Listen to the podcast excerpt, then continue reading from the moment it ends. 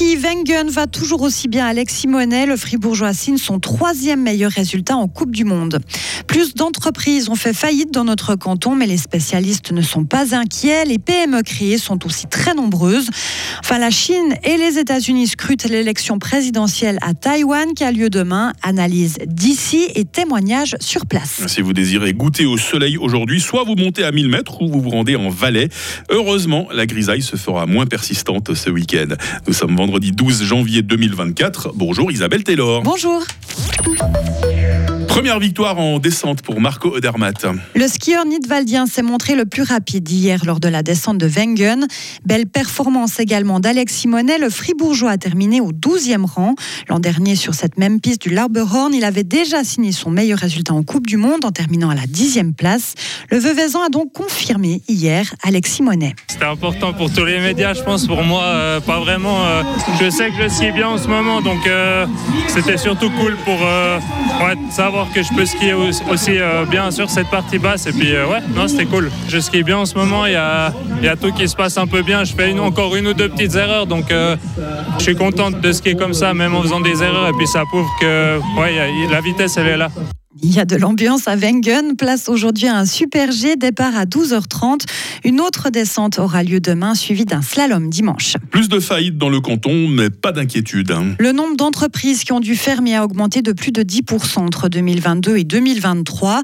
240 sociétés ont fait faillite l'an passé. C'est ce qui ressort des chiffres du registre du commerce. Pour Jerry Kratiguer, directeur de la promotion économique, ça s'explique principalement par des raisons administratives et moins conjoncturelles. Plusieurs raisons sont évoquées, comme la fin des aides liées à la pandémie de Covid ou un changement de loi concernant les extraits du registre du commerce.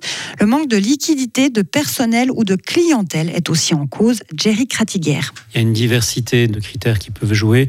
Il y a aussi le fait que certaines entreprises ont un modèle d'affaires, ont une idée d'affaires qui n'est pas validée par le marché.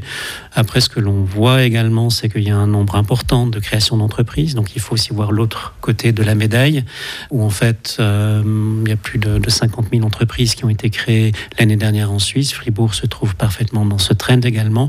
Et ça, ça fait aussi partie d'un renouveau du, du, tissu économique qui existe. Et puis là, on a surtout vu pendant la période Covid que beaucoup de gens se sont posés des questions c'est le moment pour moi de créer une entreprise, de créer mon projet, et ça a créé une véritable émulation sur le plan de l'entrepreneuriat.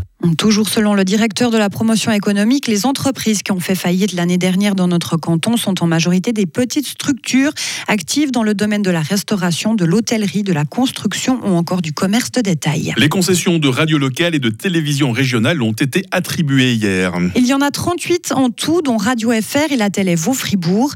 Les stations qui ont obtenu une concession rempliront un mandat de service public régional à partir de 2025. Pour ce faire, elles recevront de l'argent de la Confédération.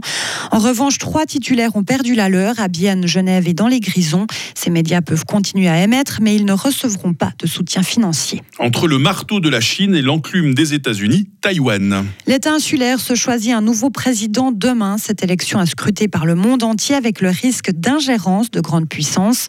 À quelques heures du scrutin, c'est l'incertitude qui plane. Difficile en effet de donner une issue claire à cette élection. Vincent Douce. Le candidat du parti au pouvoir, le Parti démocrate progressiste, est en tête dans les sondages, mais son avance a tendance à diminuer devant le candidat du Kuomintang, parti qui veut se rapprocher de la Chine. Et c'est bien la Chine qui est justement le sujet numéro un de cette élection et qui constitue aussi la première préoccupation des Taïwanais. Depuis deux ans, Pékin a intensifié ses activités militaires proches de l'île.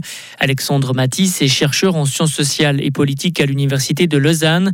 Depuis 2022, il travaille à Taïwan. Pour lui, la pression chinoise est très concrète. Là où j'habite, par exemple, on a des, vols d'avion tous les jours depuis que je suis là, depuis un an et demi. Donc, euh, sans être quelque chose d'obsédant, parce que c'est devenu banal, il y a quand même tous les jours un élément qui nous rappelle que les tensions sont réelles. Malgré cette pression de la Chine sur Taïwan, selon Alexandre Matisse, les Taïwanais ne se montrent pas agressifs envers leurs voisins. On pourrait imaginer que ce serait normal euh, pour les Taïwanais d'avoir un, ressentiment d'être belliqueux, ou en tout cas d'être prêt à en découdre. Et en, fait, on entend très très peu de Taïwanais qui, qui parlent de la Chine pour la critiquer. Certains Taïwanais vont voter pour le candidat du parti qui veut se rapprocher de Pékin.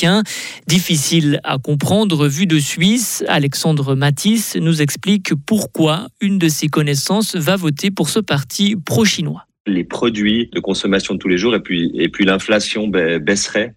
Et donc, ce serait beaucoup plus intéressant pour elle que Taïwan redevienne chinois. Donc, on a, on a vraiment des, comme ça, des avis qui peuvent sembler euh, peut-être parfaitement farfelus de l'extérieur, qui s'entendent aussi tout à fait, probablement par la violence de l'inflation ici ces, ces dernières années. Demain, les Taïwanais renouvellent aussi leur Parlement. Et puis l'usine allemande de Tesla euh, suspend sa production, Isabelle, parce qu'il lui manque des pièces. Hein. Oui, le constructeur de voitures électriques se met à l'arrêt à Berlin pendant deux semaines. Cette situation est due à l'allongement des itinéraires de transport en raison des attaques en mer Rouge. L'itinéraire alternatif que doivent emprunter les navires autour du cap sud-africain de Bonne-Espérance est beaucoup plus long. C'est là qu'on voit que la géopolitique peut impacter euh, sur, sur l'économie. Hein. C'est un exemple flagrant. Là, Et la livraison de nos paquets. Par exemple, par exemple.